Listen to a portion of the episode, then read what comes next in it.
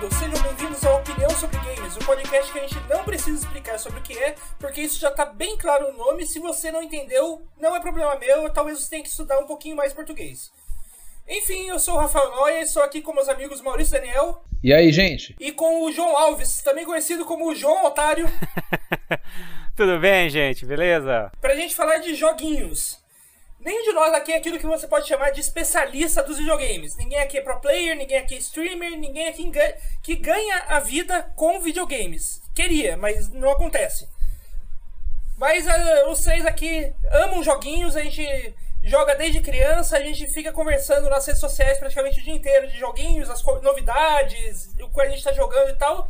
E a gente resolveu montar o podcast porque é isso que gente que não tem o que fazer faz. Podcast. isso aí. Bom, eu queria saudá-los novamente. Como estão, meus amigos? É, eu quero aproveitar o espaço para agradecer aos nossos ouvintes. Um grupo que está cada vez maior, para nossa surpresa. Recebemos feedback positivo de algumas pessoas aí. Está muito feliz com o feedback dos amigos. Então, queria aproveitar para mandar um abraço aí pro Doda, Doda Vilhena, que deu um feedback aí pro Opinião sobre Games. Também pro Danilo, Foca que te soca e todo o pessoal aí de São Paulo e, e, e, região, e grande região. É isso aí, abraço pra galera aí que tá ouvindo a gente e que continue ouvindo a gente. Esperamos assim que a nossa que o nosso público ouvinte de uma pessoa tenha, suba para três e continue subindo aí para cinco, sete pessoas. Quem sabe chega a dez pessoas ouvindo a gente, né? Minha nossa, hein? Objetivos, objetivos. É isso aí. Tem que pensar grande, pensar grande. é isso aí, quem sonha alcança. É, e hoje a gente vai voltar para um, um tema que a gente já tinha introduzido no mês passado, né? Foi o nosso segundo episódio. A gente vai continuar aqui a ideia, nossa ideia do draft de games, né? Então, é quem acompanha esportes americanos, tipo a NBA, NFL e tal, já tem uma ideia, já está mais acostumado ao que é o draft, né? Mas ele se assemelha muito aquele exercício que a gente fazia no colegial, na, na época de escola, de montar time, né? Então, a gente está aqui. O, na, na, nossa ideia de draft de games, a gente escolhe um ano específico, lista to, pega uma lista listagem aqui de todos os jogos é, que foram lançados naquele ano, e daí, a partir deles, a gente monta o nosso time. Né? Eu, eu vou escolher alguns jogos, o Maurício vai escolher alguns, o João vai escolher alguns, e daí o, cada um deles vai cada um montando o seu time com os jogos de suas preferências, né? É, no caso, a gente, cada time vai ser composto de seis, seis elementos, são seis jogos, né? É, a escolha foi feita simplesmente porque eu gosto de NBA e cinco jogadores mais o sexto homem é meio que a base de qualquer time da NBA, então nada mais justo do que escolher seis, seis jogos aqui. Foi uma coisa foi uma decisão bem justa, nada democrática, mas é, foi a decisão que eu tomei e ela deve ser ela deve ser obedecida, porque é assim que funciona aqui as coisas. E uh, no nosso segundo episódio a gente fez o draft de 2005, né, que a gente explicou na época que era que foi talvez o ano que começou o que a gente chama hoje da era dos jogos dos videogames modernos, né? A era dos videogames atuais, aquilo que a gente conhece por videogame hoje. E hoje a gente vai entrar no draft de 2006. O ano de 2006, assim, não foi um bom ano para videogames nem de perto, né? Nem de longe foi um bom ano para videogames. A gente te... segundo a Wikipedia, a gente teve mais de 800 jogos lançados somente nesse ano mas se você tirar uns 15 que são assim no nível que podem ser considerados bons, é muito. É. Foi um, foi um ano meio esquisito, né? Um ano, um ano meio de transição ali, né? Que a gente teve em 2000, 2005 o, o lançamento do Xbox 360, depois nesse ano a gente teve lançamento de PlayStation 3 e do, do Wii. Então foi um ano esquisito, no mínimo, né? É, então a gente. Se a gente tivesse escolher, a gente não iria fazer o ano 2006, porque é um exercício bem difícil escolher. Aí são três times de seis, são, se a matemática estiver correta, 18 jogos. Correto. É, vai ser difícil escolher 18 jogos aí, porque como, como eu comentei, eu já comentei antes, se tem uns 15 que podem ser considerados bons, são muito, né? Mas a gente vai tentar ir, é, a gente se propôs esse desafio e fazer o quê? É, na, é, na parte boa na, na, parte fácil e na parte difícil, né? É, azar é o nosso, né? O draft aqui vai ser escolhido no sistema de serpente. Como, como que funciona isso? É, é, eu vou escolher. O, eu, no caso aqui, eu vou escolher primeiro porque eu fiquei último no nosso primeiro draft, então eu estou escolhendo primeiro hoje. O Maurício escolhe segundo e o João escolhe terceiro, em terceiro porque ele que ganhou o nosso primeiro draft. E... Então eu escolho primeiro, o Maurício segundo, o João vai vir com a terceira e quarta escolhas, daí o Maurício faz a quinta, eu faço a sexta e a sétima e assim vai indo até a gente completar todas seis escolhas em cada time. Então vamos começar aqui com o meu primeiro jogo. O, para mim, a primeira escolha, a minha primeira escolha desse time aí é uma escolha muito fácil, porque apesar de ser um, um ano com jogos bem sofríveis de modo geral, é o, o ano que lançou um dos meus Final Fantasy preferidos, que foi o Final Fantasy XII. Né? Essa foi a minha primeira escolha, uma escolha bem fácil para mim até. Final Fantasy XII é um dos meus Final Fantasy preferidos. Ele é um Final Fantasy que hoje é, é, é, não é bem visto por aquela galera de. Aquela galera que fala de deixa, tira a política dos meus joguinhos, eu não quero política dos meus joguinhos, porque ele é um, um jogo. Ele tem uma trama extremamente política, né? Quase o, uma trama meio de base. Quase Game of Thrones, porque tem muita coisa de. É, de tramas. de bastidores de política. É, de um reino tentando pegar o outro, tentando dominar o outro, mas não apenas por exército, também por casamento, por é, é, dissimulação, por assassinato às escondidas. Então é um jogo bem político nesse sentido. É, ele tem um, o seu, ele tem uma produção, digamos assim, tanto estranha, porque é, o personagem principal do jogo não é o que deveria ter sido. Porque o, o, o produtor do game já. Do, do, em entrevistas posteriores ao lançamento do jogo, é, revelou que ele queria que o, o, protagonista do jogo fosse o Bash, que é um, um uma espécie de capitão do, de exército do, do de um dos, dos do país lá onde o jogo se passa é, na sua maior parte, né? e ele foi acusado é, injustamente de matar o rei. Ele é algo como o Jaime Lane, sei lá, do, do GOT lá, o regicida. Só que ele realmente. Só que ele não matou o rei. Ele foi, na verdade, ele havia sido capturado e um sósia dele foi usado para matar o rei e na frente de testemunhas para as pessoas acharem que ele que, que cometeu esse assassinato.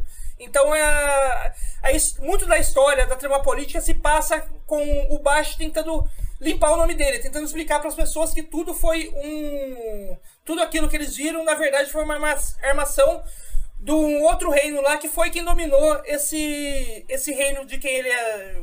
para quem ele servia e que, em quem ele supostamente matou o rei.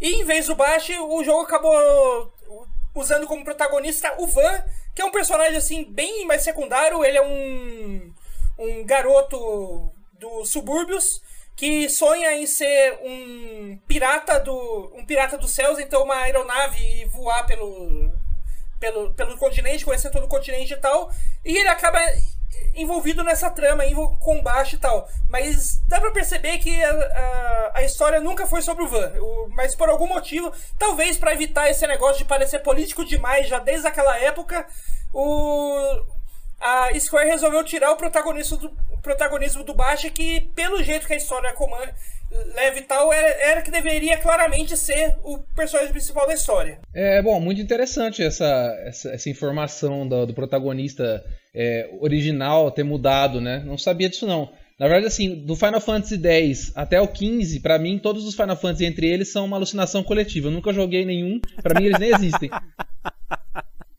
eu tô na mesma, cara. Tipo, eu, eu joguei muito pouco esses Final Fantasy mais novos, assim.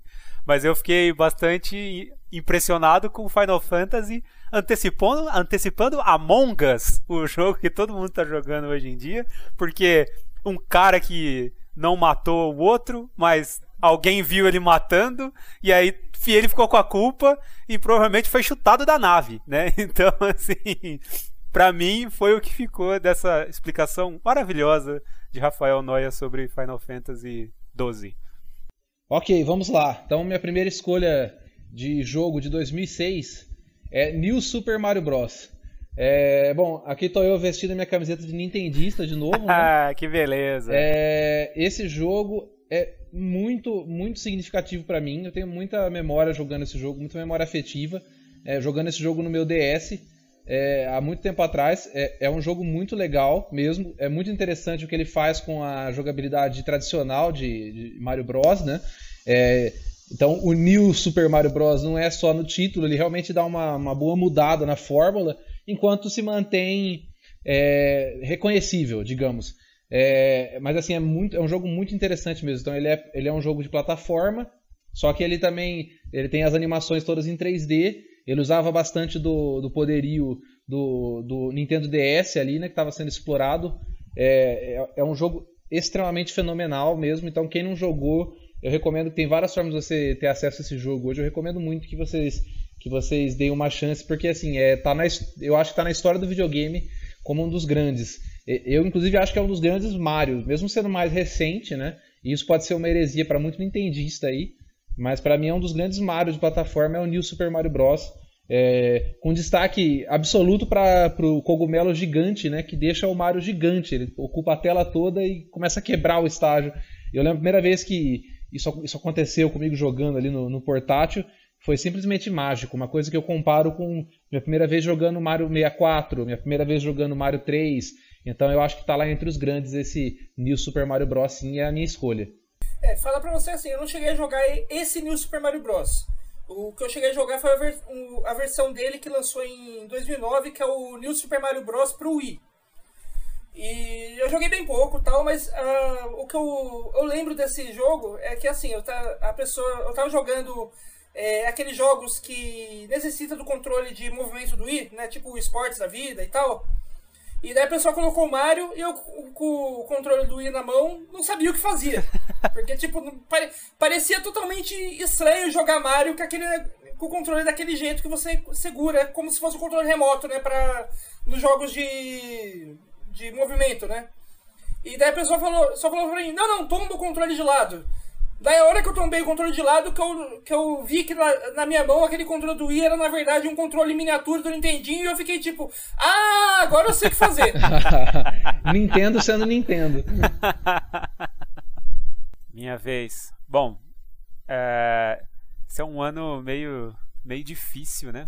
Meio complicado aí. Jogos muito estranhos. Mas a minha primeira escolha é Bully nossa, e por que, que você escolheu Bully? Né? Vocês podem pensar. Bom, é, Bully é um jogo esquisito da, da, da, Rockstar, assim, e eu acho que é um jogo. As minhas escolhas elas vão seguir meio que um padrão nesse sentido. Que é um jogo meio injustiçado. Aqui no Brasil, Bully, eu não sei se ainda Bully é proibido, se ainda não é possível vender Bully aqui no Brasil, mas ele ficou proibido por muito tempo. Eu acho que já, já, já caiu a proibição, tanto que ele, que ele tem uma versão tipo remaster pro PS4, vende na PSN. Verdade, já. verdade. Bem lembrado, Noé. Mas o jogo ele ficou proibido por muito tempo aqui no Brasil, porque as pessoas tomaram Bully por um jogo que ele não era, na verdade, né? Porque ao ver que era um jogo da Rockstar e ao relacionar Bully com GTA, as pessoas imaginaram que Bully era um jogo em que você podia entrar na escola e sair atirando em todo mundo. E isso é um negócio, além de ser uma coisa horrível, né, é uma discussão muito complicada porque grande parte desses massacres eles são relacionados de maneira extremamente negativa a jogos de videogame. Então, quando o Bully saiu com a marca da Rockstar, muita gente achou que Bully era um GTA na escola. E na verdade, Bully é um jogo muito inocente, se a gente for pensar, porque ele não tem nada disso. O jogo não tem arma de fogo, o jogo não tem. praticamente não tem violência, no, naquele nível de violência quase caricata do, de, dos, dos GTAs que, que acompanharam o Bully nessa época. Né? Hoje a gente tem jogos um pouco mais sérios, uma pegada um pouco mais séria, mas GTA 3, Vice City, é, eles eram jogos que tinham uma violência quase que engraçadona ali, né? Tipo, era uma, era um jogo, era uma violência que não se levava a sério. E Bunny, na verdade, é um grande é, escolinha de menino rico simulator, assim, né? Não é um, um, um jogo que tem como intenção deixar que você saia batendo em todo mundo e quebrando tudo, como acontece em GTA. Ele tem muito mais o lance de consequência de você do, dos seus atos do que GTA sempre teve, assim, que tem, tem o lance da polícia e tal, mas você conseguir fugir da polícia é fácil. Bully não, já, já é um pouco mais. É, por ser na escola, tem o diretor, tem os inspetores ali, ele já é um jogo que brinca mais com esse lance de você, as suas ações realmente têm consequência. E, e, eu acho que é um jogo diferentão nesse nesse métier, vamos falar assim, da, da Rockstar de jogos de áreas abertas, né, que você tem muitas atividades, muitas coisas para interagir ali, né? Porque é, uma, é um jogo que é uma escola, é, assim, é um jogo de escola mesmo. Você tem que fazer prova, você tem atividades é, que você tem que realizar da escola, você tem que interagir com seus outros colegas, você tem todos aqueles dilemas de, de estudante. Então eu acho que é um jogo muito interessante, porque é um jogo que a Rockstar nunca mais fez nada que, que ia muito nesse sentido, mas que é um jogo muito injustiçado, assim, as pessoas olham e acham que ele é uma outra coisa que ele não é, assim, que ele é um jogo horrível e que trata de um tema extremamente espinhoso e ele não tem nada a ver com isso. É, eu, a, a controvérsia é infundada, com certeza, né? E eu tenho só um comentário a fazer que é, você disse que é, Bully é injustiçado, eu acho que é mesmo sobre vários aspectos, né? Mas uma coisa ele é, aqui no Brasil especialmente, muito famoso. É um jogo que fez muito sucesso é, na época do lançamento. Eu lembro de todos os meus amigos, até os que não gostavam muito de videogame, falarem muito de Bully. E eu só tenho um comentário pessoal a fazer sobre Bully que eu acho ele chato, mas é isso. É. E assim, eu, eu, falo que ele é injustiçado. é, e assim, eu não vou entrar em mérito se eu acho que Bully é um jogo excelente ou não. Assim, eu, eu acho um jogo ok, para falar a verdade. Eu não acho assim, nossa, maravilhoso. Mas eu acho que é um, é um jogo interessante dentro do portfólio da Rockstar que, que, é, que é, um, é, um, é um produto interessante, mas não é um, exatamente um produto excelente. Assim. Acho que é um produto ok. E eu acho que o, o, sucesso, ele, ele obviamente ele vem pela controvérsia, né? Principalmente. Porque os jogos da Rockstar fazem muito sucesso aqui no Brasil, né? Tem um público muito fiel, assim. Então, é, eu, eu não acho que é um jogo injustiçado por não ter feito sucesso. Acho que é um jogo injustiçado aqui no Brasil, porque as pessoas. E, e não só aqui no Brasil, as pessoas achavam que ele era uma outra coisa.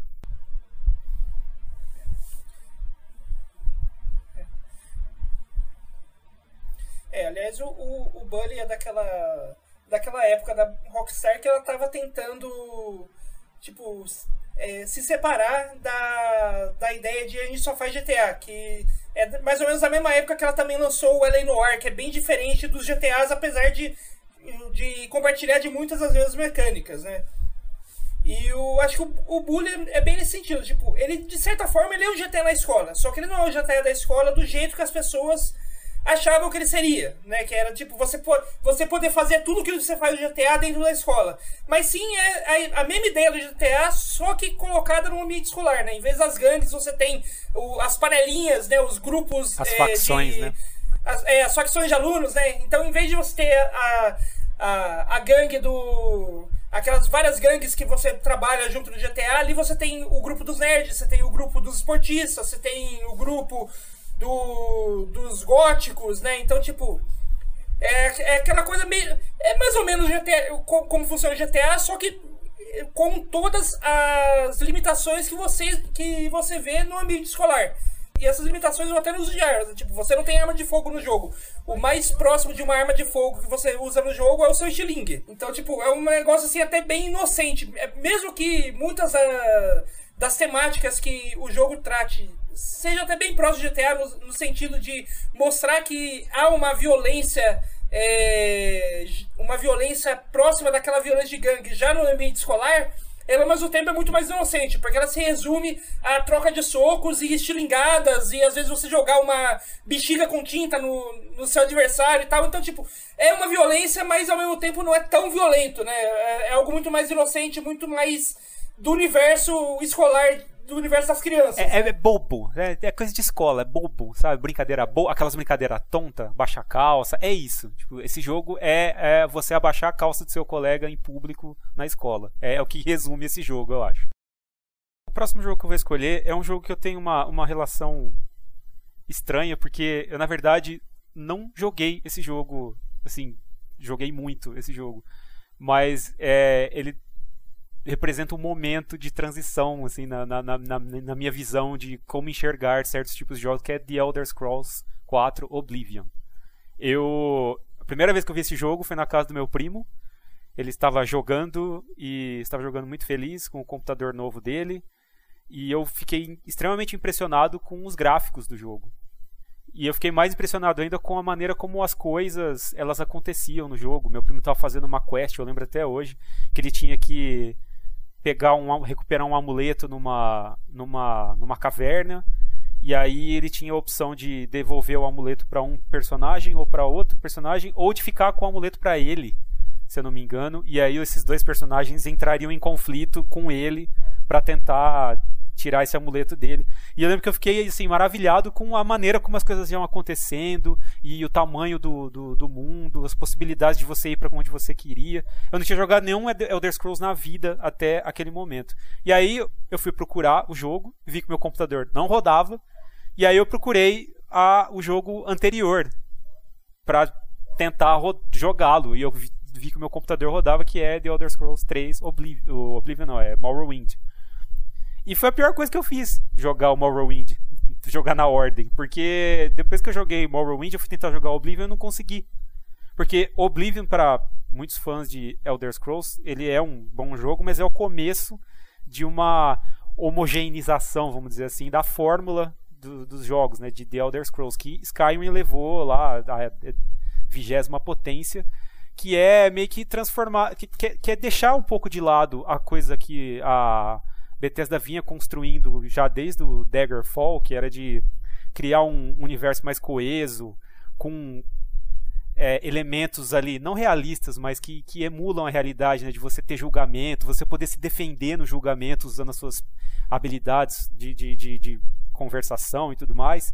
Que o Morrowind também deixou de lado, mas ainda assim ele tinha algumas, alguns lances mais RPG antigos, sabe? De você precisar usar realmente se preocupar com como você evoluía seu personagem e tal, para chegar e conseguir fazer certas coisas que, o, que você tinha no jogo ali, que se você não tivesse um personagem específico para aquilo, você não conseguiria, para dar uma popularizada maior na, na fórmula e na experiência que, que Skyrim chegou e né, fez o que fez, tanto que o jogo fez muito sucesso por isso.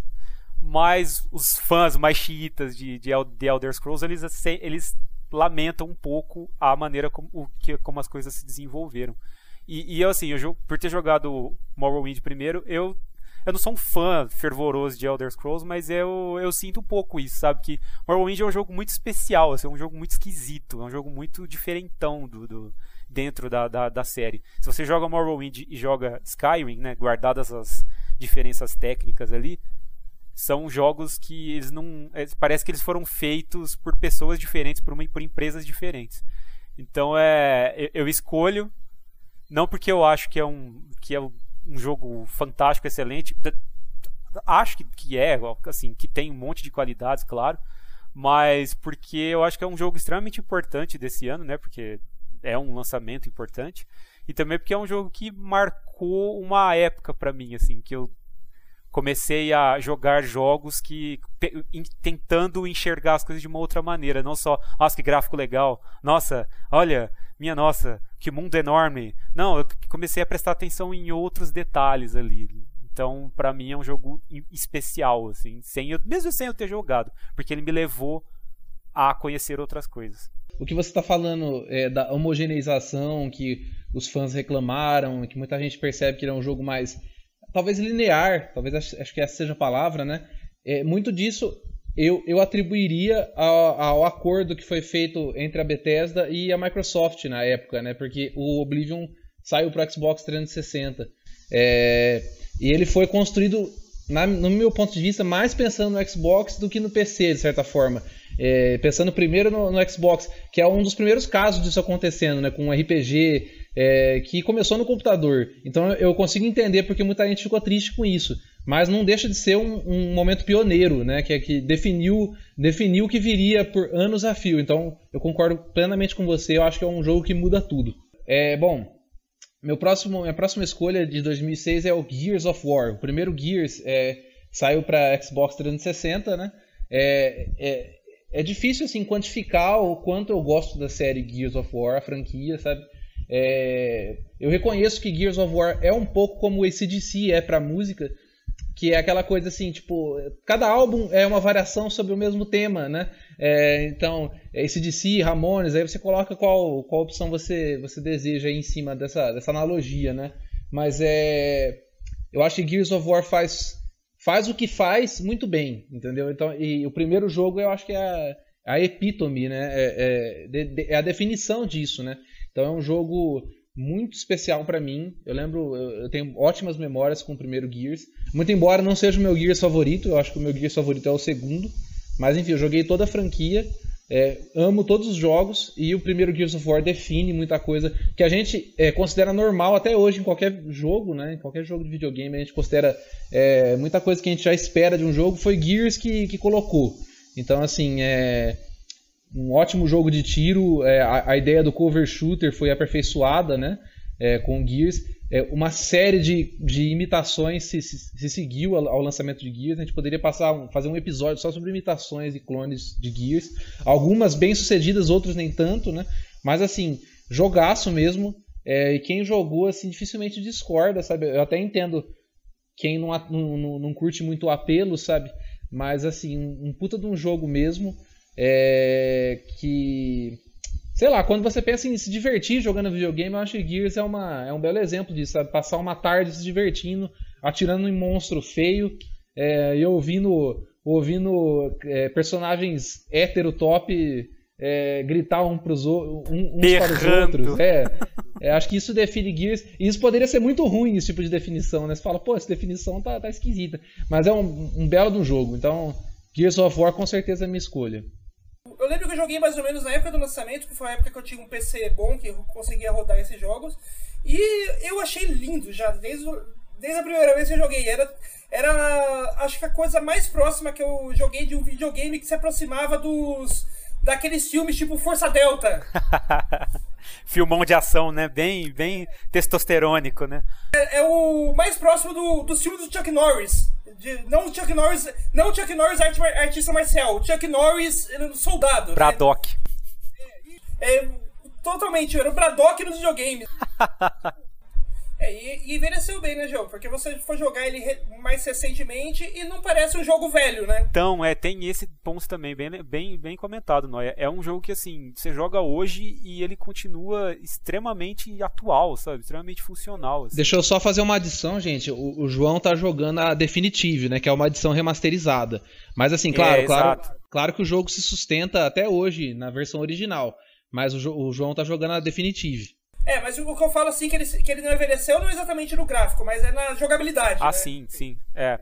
Que eu acho que assim, graficamente a Definitive Edition dá uma, né, dá uma, ela melhora, né, a qualidade gráfica, isso é óbvio, mas eu não falo nem, nem disso. Óbvio que é um, é um jogo impressionante graficamente, né, na época, como o Noé comentou, era e continua sendo hoje a gente analisar, né, o, o, a época que ele foi lançado e o que a gente tem hoje de, de melhorias gráficas aí. Mas de mecânica mesmo, de, de, de, jogabilidade ali, continua muito divertido, muito legal de jogar, como o Maurício falou, né? É um jogo para você sentar, jogar e sentir que você não está desperdiçando seu tempo ali, né? Para mim, a segunda escolha aqui é um jogo que eu amo e que sempre que, que, sempre que tiver algum jogo dessa série é, para eu escolher, eu vou escolher, que é o Guitar Hero 2. Eu, eu, eu, amo Guitar Hero, é, minha, é, uma das minhas franquias de jogos preferidas. E eu tenho um, um certo xodó com Guitar Hero 2 porque ele foi é, o único jogo original que eu tive quando eu tive o PS4. Porque como a gente sabe, como quase todo mundo aqui no Brasil, eu tive. É, quando eu tive o PS4 não, quando eu tinha um PS2, no caso, né? Como todo mundo aqui no Brasil, eu tinha um PS2 é, desbloqueado né? Quase ninguém tinha um PS2 bloqueado aqui, né? Era, o, o comum era já pegar desbloqueado. Então, 99% dos meus jogos eram pirata. Mas o Guitar Hero 2 eu, era o único que eu tinha original porque eu fiz questão de comprar a guitarra. Para ter o controle de guitarra, eu comprei o controle de guitarra original do Guitar Hero 2. E esse foi um dos jogos que eu mais joguei, assim, no, no console fácil. Tipo, até, até quando eu, eu tive o meu PlayStation 2, é, eu tive ele funcionando até mais ou menos. Até quando eu mudei aqui pra, pra Bauru, ele tá funcionando ali na época, nos anos de 2012, 2013. Acho que ele fu funcionou até meados de 2013. E eu, até ele parar de funcionar, a única coisa que eu, o que eu jogava quando eu voltava da faculdade, é, 11 horas da noite, era ligar o Guitar Hero 2 e ficar jogando é, as musiquinhas dele lá. Os meus vizinhos adoravam, pode ter, tenho certeza disso. Ninguém nunca reclamou, mas eu tenho certeza que eles deviam adorar eu, eu chegando quase meia-noite e ligando o Guitar Hero pra jogar. Noia, o seu relato é, é muito interessante porque eu tenho um relato parecido. É, claro, eu concordo com Guitar Hero 2, eu acho que é para mim é o melhor Guitar Hero, eu acho que por razões afetivas. Porque eu, o meu irmão e o meu primo, a gente participou de um, de um concurso da EGM Brasil na época, quando o jogo foi lançado, e a gente fez, era para fazer umas fotos com o tema Eu Sou Rockstar, uma coisa assim. E a gente fez umas fotos minhas como modelo, inclusive, inclusive me contratem aí para as agências modelo aí. É, a gente fez umas fotos minhas, é, que eu era cabeludão na época tal, né? com a guitarra, não sei o que. E a gente conseguiu ganhar o jogo original e a guitarra oficial. Então esse também foi um dos únicos jogos é, originais de PlayStation 2 que eu tive também. Então, assim, engraçado o seu relato, porque eu tenho um relato bem semelhante. E, enfim, foi uma, é uma memória muito legal para mim você ter trazido esse jogo. É, eu, de novo, que escolho o próximo também. O próximo jogo aqui da, da minha lista vai ser para talvez a a surpresa de absolutamente ninguém, mais um Final Fantasy, porque esse ano a gente teve dois lançamentos de Final Fantasy e é lógico que eu vou escolher os dois. Que é o, o Dirge of Cerberus, né, que é um spin-off do Final Fantasy VII. Esse jogo é um jogo bem diferente. É, primeiro porque, assim, Primeiro, pelo fato dele ser um spin-off de um RPG que já não é, já não era o comum, principalmente para Square, não era comum a Square lançar é, outros jogos além do Final Fantasy numerado, né? Tipo continuações de Final Fantasy numerados na época. É, isso mostra só tipo a força que que tem a marca Final Fantasy VII, né, que até hoje ainda é uma das marcas mais fortes da Square, como o remake mostra, né, o remake que lançou esse ano. E o Dig of Cerberus era um jogo de tiro em terceira pessoa, não era um RPG por, em si. Né? Ele tinha alguns elementos de RPG, mas a base mecânica dele era um jogo de tiro em terceira pessoa. E ele era um jogo que eu, que eu tinha. que eu sempre levei é, com muito carinho, assim, porque o personagem principal dele era o meu personagem preferido do Final Fantasy VII, que era o Vincent, né? É, como acho como qualquer como qualquer na época qualquer adolescente gótico da época o personagem preferido do Final Fantasy VII era o Vincent que era um vampirão com roupa gótica que usava arma de fogo e o Dig of Cerberus assim ele não era um jogo assim no mesmo nível do Final Fantasy VII mas ele era muito melhor do que talvez é, ele é lembrado hoje é, porque hoje ele basicamente não é lembrado, esse é o problema. Mais um injustiçado. A minha próxima escolha eu vou voltar para Nintendo. E agora com um jogo que ele, ele foi um título de lançamento do Nintendo Wii, que saiu em 2006, né? Saiu lá no finalzinho do ano.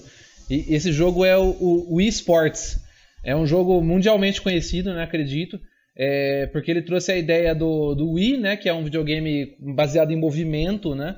É, com, com controles que, que se baseavam na, na, que enfim que eram, que eram ativados pela movimentação do jogador né e o, o, o modelo do esportes é você colocar esportes tradicionais é, usando esse modelo de controle então é, usando esse formato de controle né? Então assim é uma ideia genial né para variar vindo da Nintendo. E olha eu de novo pagando pau para Nintendo aqui. Mas é, é, deu bastante certo porque é, eu sei que foi um jogo que vendeu bastante né? E ajudou o Wii a ser considerado um dos grandes videogames da, da dos nossos tempos, né? E, eu tenho memórias é, espetaculares jogando Wii Sports, é, especialmente com mais gente, né? Esses party games que a Nintendo sabe fazer tão bem, né? Jogos sociais, que nem o João falou. Que antes a gente não jogava multiplayer, a gente não jogava cada um na sua casa, a gente tinha que ir na mesma casa jogar, gente. Vocês estão ouvindo a gente aí que são um pouco mais novos, vocês não sabem disso, que a gente tinha que olhar, respirar o mesmo ar, pegar Covid, junto, que era para jogar esses jogos aí. Então o esportes ele representa essa fase muito bem para mim e é a minha escolha. Eu, eu, esse jogo, né, ele é meio que o, o jogo que fez as pessoas começarem a, a entender que videogame é um negócio para todo mundo, assim, né? Não é só pra, pra nerdão, né? Porque muita gente passou a, a, tentar jogar videogame depois que teve contato com esse jogo, né? Que teve contato com o Wii, né? E com esse jogo. Porque eu, eu lembro, cara, que na época que esse negócio saiu, eu, ti, eu conheci muita gente que vinha falar, ah, eu jogo, eu tenho um Wii, eu jogo aquele negócio, aquele jogo de aqueles joguinhos de esporte e tal. Gente que nunca ligou para videogame e que passou a se importar com isso graças ao Wii e a esse jogo principalmente. Então, assim, é um, para mim é um negócio muito importante, cara, porque ele não só fez, os, fez videogame virar um negócio acessível para um público que não se importava muito com isso ou que achava difícil jogar, mas também que mostrou a capacidade do Wii de atingir um público extremamente diverso, assim, né? Bom, é, a minha próxima escolha é Prey. E antes que vocês digam, nossa, Prey, mas Prey não é aquele jogo da Arkane de 2017, não é? Não, não senhor. É, esse Prey é um jogo de tiro em primeira pessoa, é, eu acho que é um dos jogos de tiro mais injustiçados da história, porque é um jogo que fez sucesso, foi muito bem assim avaliado, vendeu bem, foi um sucesso comercial, mas cara, o jogo sumiu. Ninguém fala mais dele, ninguém lembra dele. E quando lembram, é sempre fazendo essa relação que eu fiz agora, com essa história muito louca que a que surgiu por conta da dissolução e compra de estúdios depois que, que, que Prey foi lançado. E, e a história de, de, da sequência que ia sair em 2014, e aí foi anunciado, mas nunca saiu. E aí esse Prey que a Arkane acabou lançando em 2017, que só herdou o nome, mas são jogos totalmente diferentes. É, e é um jogo que, assim, eu tenho uma história engraçada com ele porque eu sempre via um amigo de internet o Carlos Aquino, Retina Desgastada, no Twitter, falando sobre esse jogo e eu sempre tive curiosidade de jogar, mas eu nunca consegui achar o jogo. Porque Prey não vende em loja nenhuma mais. É muito assim, só consegue comprar ou aquelas chaves de mercado cinza ou cópias físicas dele. Não tem mais para vender em Steam, em nenhum outro mercado. E, e eu consegui achar um dia, procurei, eu consegui achar numa loja no, no Reino Unido uma loja vendendo keys, as chaves de Steam desse jogo. E eu comprei e na outra semana, cara, a loja desapareceu, assim, ela, ela, ela se dissolveu e não era mais possível conseguir comprar nada nela. E eu acho que assim, eu foi uma das últimas pessoas que conseguiu comprar uma key de Prey de, de Steam oficial no mundo, porque não tem mais, cara, não tem mais lugar onde você consegue achar.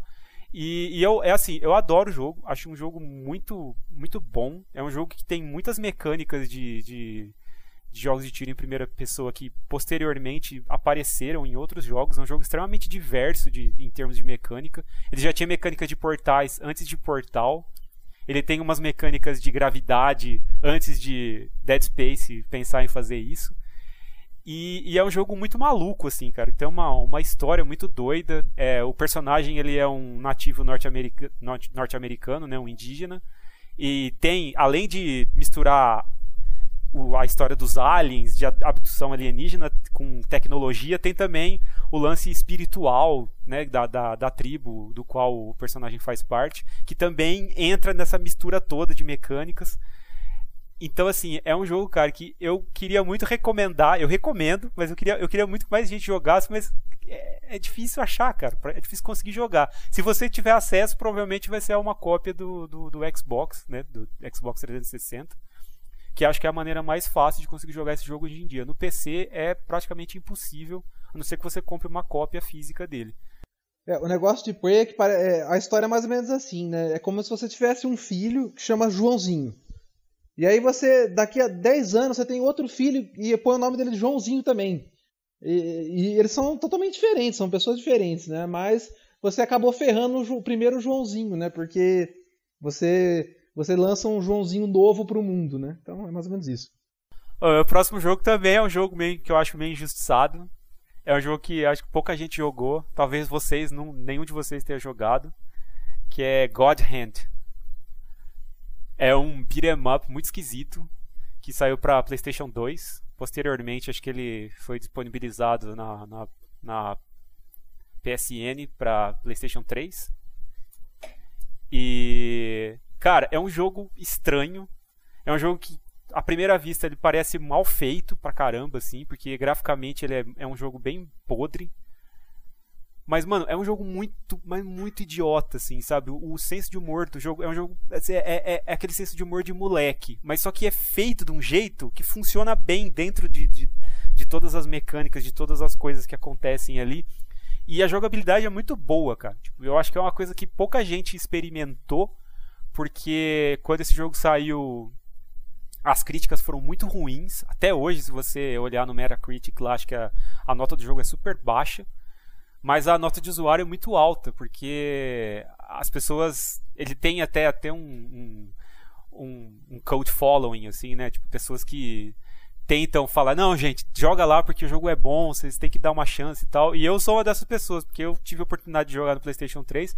Eu acho que esse é um jogo, é um jogo difícil, literalmente difícil, não só difícil né, de, de, de digerir, mas difícil de jogar. Ele tem uma mecânica muito doida de quanto melhor você se sai nos combates, mais difícil o jogo vai ficando. E, ele meio que, tenta te incentivar a subir a dificuldade, porque coisas acontecem quando, quanto mais alta a dificuldade tá. E, e, é um jogo muito doido, cara. Tipo, assim, é uma experiência, sabe? Apesar de ser um jogo que parece mal feito, é um jogo muito maluco e é um jogo muito divertido e é um jogo que, para quem gosta de jogo difícil, é ótimo. Assim. Eu gosto de jogo difícil, gosto de me arriscar, então foi um prato cheio para mim. A minha escolha, a minha próxima escolha é é Dark Messiah of Might and Magic. É, então esse jogo é bom. Eu, eu joguei ele recentemente, para ser para ser bem honesto, eu não joguei ele na época do lançamento. Joguei hoje assim quase 10 anos depois. É, é um jogo muito interessante, é bem esquisito, né? Quem conhece sabe que é um jogo bem esquisito, mas até hoje ele tem uma assim como o God's Hand aí que o João escolheu, ele tem um, cult following, né? ele tem pessoas que, que gostam bastante dele, defendem bastante ele, uma comunidade até hoje, digamos, que inclusive faz, é, ainda continua lançando implementos, mods, para rodar ele em sistema moderno e tudo mais. Né?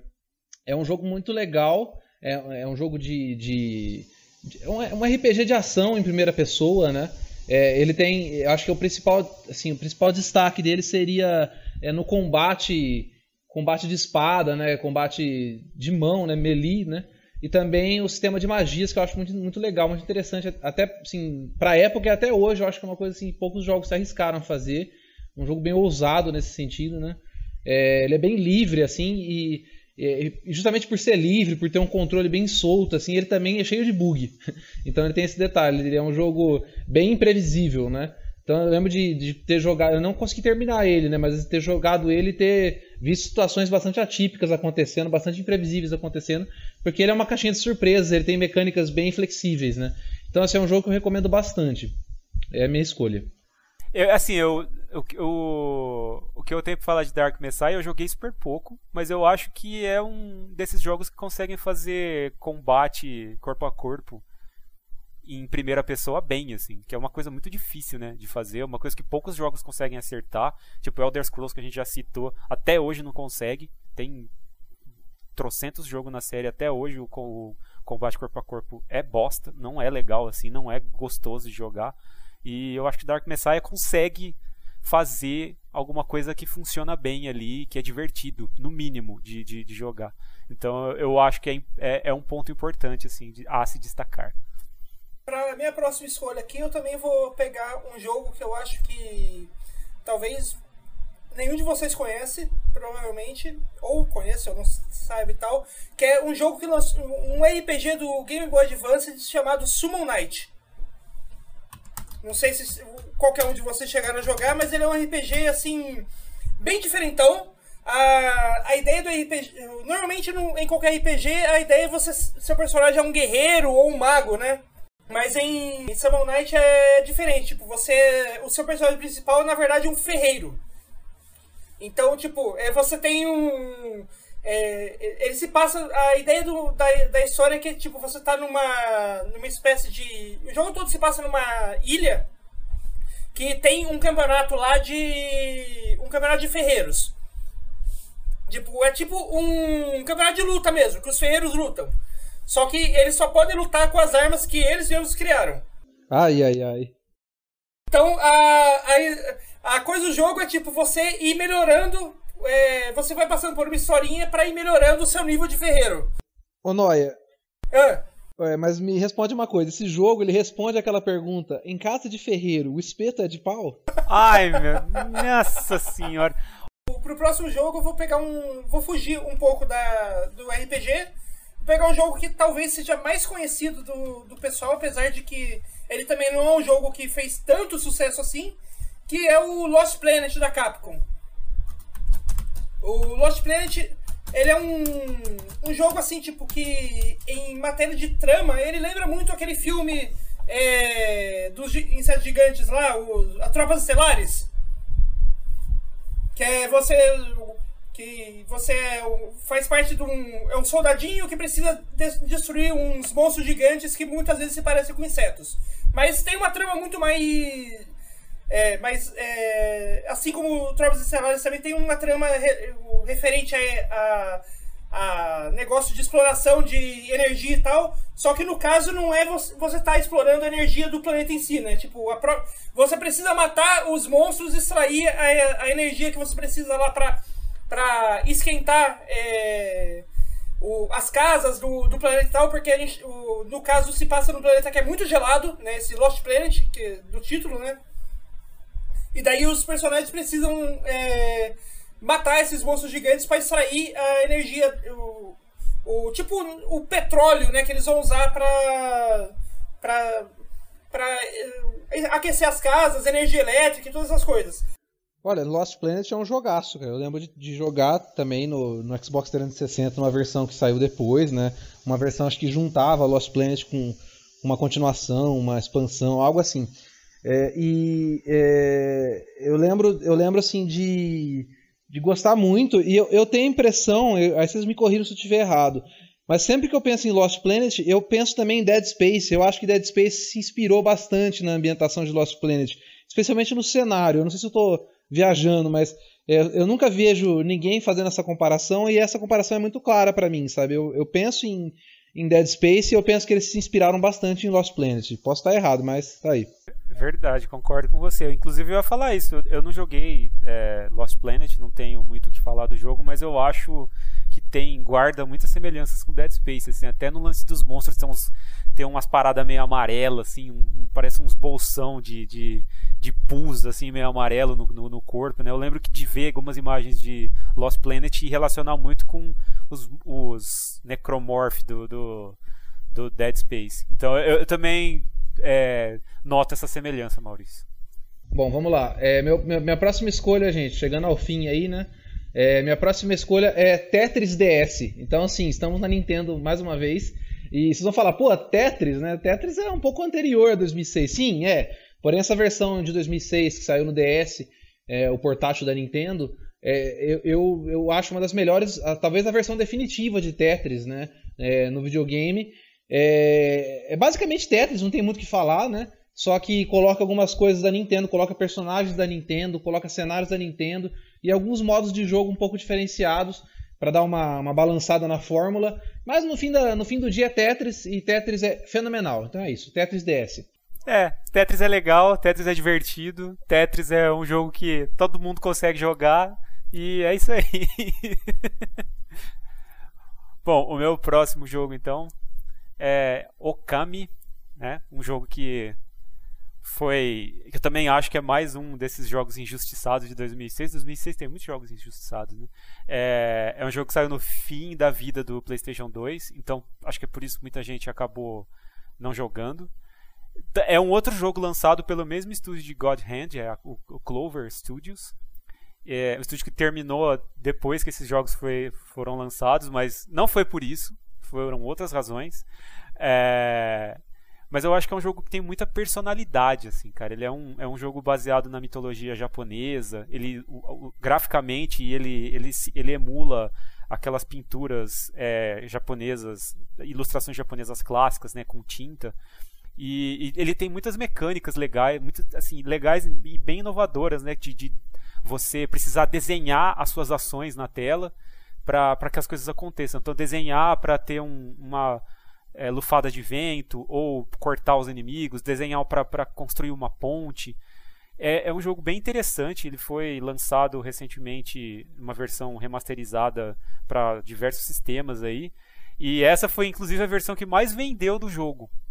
Porque as versões anteriores todas venderam muito mal, venderam super pouco. Mas eu acho que é um jogo que vale a pena conhecer, assim, não só pela, pela personalidade que ele tem, mas porque, também porque é um jogo bem legal, é um jogo que mistura plataforma com exploração, tem um pouquinho de Zelda ali também. Então eu acho que ele merece uma chance, sim, cara. É um jogo bem único, assim, Olha, bem, bem diferente. É, eu gosto muito de Okami, é um jogaço, só tenho duas, ressal duas ressalvas para fazer. A primeira ressalva é, é que ele não é um jogo dublado, né? Ele tem uma é, é, ele tem tipo um barulhinho que os personagens fazem quando estão falando. É, que, é, que tipo. e aí, tipo, cara, isso me irrita muito. E, e, e, aí, e aí amarra na segunda coisa que as, as, as CGs não são. Não é possível você, você sair delas. Pelo menos na, na versão de. A primeira versão de Okami que eu joguei, né? Você não consegue pular então, é, são, são conversas intermináveis com esse. E aí, tipo, eu, lembro que eu tava jogando e alguém tava. Acho que era meu irmão, tava dormindo perto. E ele acordou falou: O que, que tá acontecendo? Que ficava, tipo, minutos desse. acontecendo e. E sei lá, isso não faz jus ao jogo, mas é isso. Bom, meu último jogo não está na lista do NOI aqui no nosso, né, no nosso famigerado documento, mas é Titan Quest é um ARPG, né, um clone de Diablo, vamos falar assim. Né? Não gosto muito de usar essas definições, mas acho que é a melhor forma de fazer com que as pessoas entendam o que o jogo é, né? Pegar um jogo mais famoso. E é um, é um jogo assim que não inovou muito em, em nenhum quesito, não faz muitas coisas de uma forma muito diferente do que Diablo 2 já, né, que foi o, o grande Diablo, né, o grande jogo de RPG que acabou criando aí o estilo, lapidando o estilo e gerando um monte de clone, como Titan Quest, mas é um jogo muito muito bem feito, assim, um jogo muito legal, um jogo que eu acho que ele é bem redondinho. E, e as coisas que eu acho que são mais assim que se destacam nele é primeiro é o cenário, né, que é um é, ele se passa na é um jogo que usa a mitologia grega de, de pano de fundo, né, a Grécia e também o sistema de evolução do seu personagem, que você não tem uma classe fixa. Né? Você não começa escolhendo a sua classe. Você decide isso durante o jogo. E você pode combinar duas classes diferentes e criar uma terceira classe totalmente diferente dessas outras duas que você selecionou. E isso abre uma, uma gama de possibilidades muito grande, assim. Então o jogo tem uma capacidade, uma possibilidade de ser rejogado, assim, muito grande. E, e recentemente ele recebeu, né, uma versão Anniversary Edition, né, uma versão remasterizada, que recebeu outras duas expansões, uma coisa que acho que ninguém estava esperando, né, mas a expansão Ragnarok e a expansão Atlantis, né, que adicionou novas áreas, novos inimigos, novas classes, eu acho também, para o jogo. Então eu acho que é um, é um jogo muito legal que vale a pena conhecer para quem gosta desse estilo. E, e, é um jogo que está super disponível aí agora para super acessível, né? Tem até para celular, inclusive, até para smartphone, se, é, se, se, eu não estou enganado. Tem, né? Eu acho que é, tem. Tá, vamos lá. Minha última escolha é. Eu acredito que seja um pouco inusitada. É... Também é da Nintendo, tá? Então ah, é o, o... Sério? É, também é um jogo de Nintendo DS e é um jogo que eu tenho uma ótima memória jogando. É, boas memórias jogando, né? Que é o Brain Age. É, e o nome completo é Brain Age Train Your Brain Minutes a Day. Então, basicamente, ele é um jogo meio barra, barra experimento que é, é uma loucura da Nintendo lá que os caras lançaram em 2006, né? Que é basicamente uma série de quebra-cabeças, de problemas matemáticos, sudoku, é, pequenos treinozinhos propostos por, uma, por um time de neurologistas que permitiriam que o, o, algoritmo lá do jogo calculasse sua idade, a idade do seu cérebro, sabe? Uma coisa assim. Então, uma tonteira, né, basicamente. Mas, cara, uma bela de uma tonteira. É, eu, eu, perdi muito tempo, perdi entre aspas, né? Joguei muito esse jogo, fiz muitos quebra-cabeçazinhos quebra ali. Vocês me conhecem, vocês sabem que eu amo quebra-cabeça, amo puzzle. E, e Brain Age é um, sei lá, eu, eu, eu, lembro que eu jogava diariamente, porque ele tem, ele tem propostas diárias para você jogar, ele tem um treinozinho todo dia ali para você fazer. E, e, eu amo duas coisas. Eu amo jogo que tem propostazinha, assim, planejamento, e jogo puzzle, e esse jogo tem os dois juntos. Então, Brain Age, minha escolha. Hoje tem muito, muito aplicativo né, de celular que se propõe a fazer isso, né? Que é, são, tipo, treinamentos mentais ali. Né, isso, isso. É, é, é, é, assim, só que ele não tem muita mística, sabe? São, é, são coisas bem lógicas. Então acho que no, no, fundo ele, apesar da proposta ser meio esquisita, assim, meio, meio dúbia, eu acho que ele funcionava porque são exercícios lógicos ali o tempo todo. Então, é, o meu, o Maurício mais novinho, acho que acho que aproveitou bastante ali dessa, desse, desse treinamento. Antes de eu escolher, uh, escolher a minha última pick aqui, eu gostaria de, de fazer uma menção honrosa a um jogo que não vai ser escolhido por nenhum de nós três, mas apenas pelo fato de que acho que nenhum de nós três teve a chance de jogar ele, que é o Zelda Twilight Princess, que provavelmente, junto do, do Elder Scrolls 4, é ali de longe o melhor jogo lançado nesse ano. Só que, como nenhum de nós teve a oportunidade de, de jogar, acho que ele não vai aparecer na, na, lista de nenhum de nós. Isso não quer dizer que ele que não é que não é que ele é um, foi um que a gente está esquecendo dele. Tipo, ele já deixar claro, tipo, o Zelda Twilight Princess provavelmente foi um dos top 3 jogos lançados esse ano. Mas nenhum de nós três jogou, por isso não vai aparecer nenhum time aqui. Você tá, você tá se defendendo dos nintendistas já, não tá certo? tá isso aí. Mas como, como eu não tive a oportunidade de jogar o Twilight Princess, não vai ser, ele não vai ser minha última pick. A minha última escolha aqui vai ser o Marvel Ultimate Alliance. Que é um jogo, assim, que incrivelmente é, foi bastante, posso dizer assim, bastante. Influ... Foi um grande influenciador do, de vários jogos que a gente vê hoje, principalmente nos celulares. Né? Porque o Marvel Ultimate Alliance foi um dos primeiros jogos a, a, in, a iniciar aquela, aquela ideia de jogo isométrico, tipo é, a visão do Diablo só que não apenas com um jogador, né? Mas você controlando um time de personagens. No caso, o Marvel Ultimate Alliance, o time de personagens são personagens da Marvel, né? É, você tem ali os Vingadores, você tem os X-Men, você tem o Homem-Aranha, Deadpool, tem. Todos os personagens principais da Marvel estão é, ali no jogo.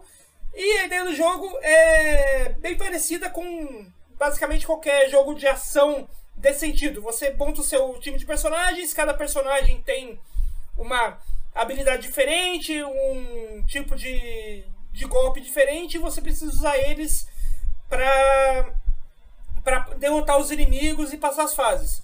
O, o legal desse Marvel Ultimate Alliance é que ele antecipou muito dos jogos celulares porque ele trouxe, de certa forma, até antecipou o, a ideia dos MOBAs, né? Porque ele. Esse negócio de você criar o time, ele faz. No jogo, esse jogo em si, ele não era. não tinha essa separação de tipo papéis. De ah, esse é o seu personagem de ataque, esse é o personagem de tanque, esse é o personagem de suporte. Mas as habilidades dos personagens já tinha essa diferenciação. Então, tipo, você precisava ter um. Se tivesse um. montasse um time ali com Wolverine, Capitão América, Deadpool e o Homem-Aranha você podia ter problemas em alguns chefes ou algumas fases porque você não tinha ninguém ali que voava. Então você já precisava pensar em um time é, equilibrado nesse sentido. E é, essa ideia do Marvel Ultimate Alliance acabou é, sendo usada aí em jogos de videogame que até hoje fazem sucesso. Né? Uma ideia que foi. que, que continuou sendo aprimorada, né? Eu adoro esses jogos, esse tipo de jogo. Eu já gosto desse estilo de, de, de jogo do Marvel Ultimate Alliance desde aqueles X-Men Legends. Mas o Marvel Ultimate Alliance levou, elevou isso né, a um outro nível, porque não só pela, pela gama de personagens que ele traz, né, pra, pra gente poder escolher, mas também pela evolução de jogabilidade e tal. Eu acho muito divertido jogar esse jogo. O jogo assim, a, não tem, a história não é irrelevante né, no caso desse tipo de jogo, né? O legal é você jogar com os personagens que você que você curte ali, né? Com os personagens Homem-Aranha, Wolverine, enfim. É, e, e, recentemente o jogo voltou a, a, ser falado por conta do Marvel's Avengers, né? Que muita gente não gostou de Marvel's Avengers e falou que talvez fosse melhor voltar a jogar Marvel Ultimate Alliance se você queria jogar com personagens da Marvel, né? É, e antes do Marvel Avengers, recentemente a gente teve o Marvel Ultimate Alliance 3 lançando no, no Switch, né? E ele foi bem recebido, melhor até do que o Avengers. Pois é. Agora que, a gente, o, escolhe, que todo mundo escolheu o time, né, a gente faz a comparação aqui. A comparação é feita com base nas notas do Metacritic. Quem consegue a melhor nota ganha uh, o dia, né? E como, mais uma vez, o João Otário é o nosso campeão. João Otário com, ganhando o segundo ano consecutivo aí, ganhando em 2005, ganhando em 2006. Em segundo lugar, de novo o Maurício e em último de novo eu. A, a, a colocação se, se, manteve do, da, do mesmo, a mesma coisa do draft anterior. Percebemos um, já percebemos um padrão aí, né? Eu sou o eterno vice. Mas é isso aí, isso aí, galera. Essa foi a nossa opinião sobre games. Se você não gostou, é problema seu. Se você não gostou, não tem nada a, a te oferecer. Só talvez desliga aí e vá, vá viver a sua vida. Mas se você gostou, não se esqueça aí de inscrever, se inscrever para receber mais episódios. A gente está no Spotify, a gente está no Google Podcasts, a gente está em outros é, agregadores de podcast aí que eu não sei o nome, porque são vários e eu não uso nenhum. Mas você pode procurar aí, provavelmente você acha a gente. É, se, você, se você quiser seguir a gente nas redes sociais, a gente tem a, o nosso perfil do Instagram, é Opinião sobre Games lá no Instagram, é só você procurar, seguir a gente lá.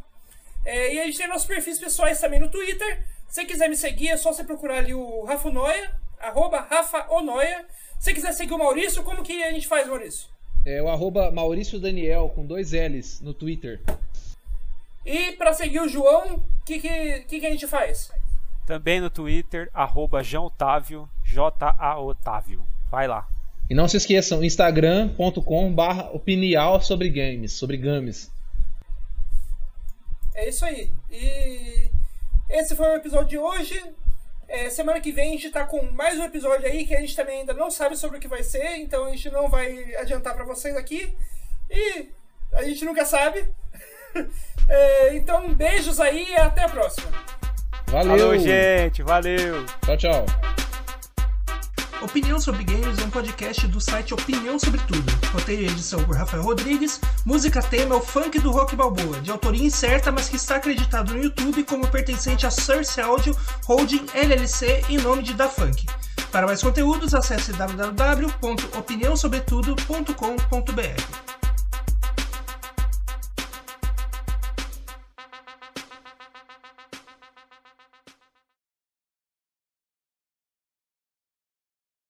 É, como funciona essa ideia de draft? É, quem conhece os esportes americanos, né, principalmente acompanha NBA, NFL e tal, já sabe mais ou bem como funciona essa ideia de draft, né? O, ela é bem próxima. Epa!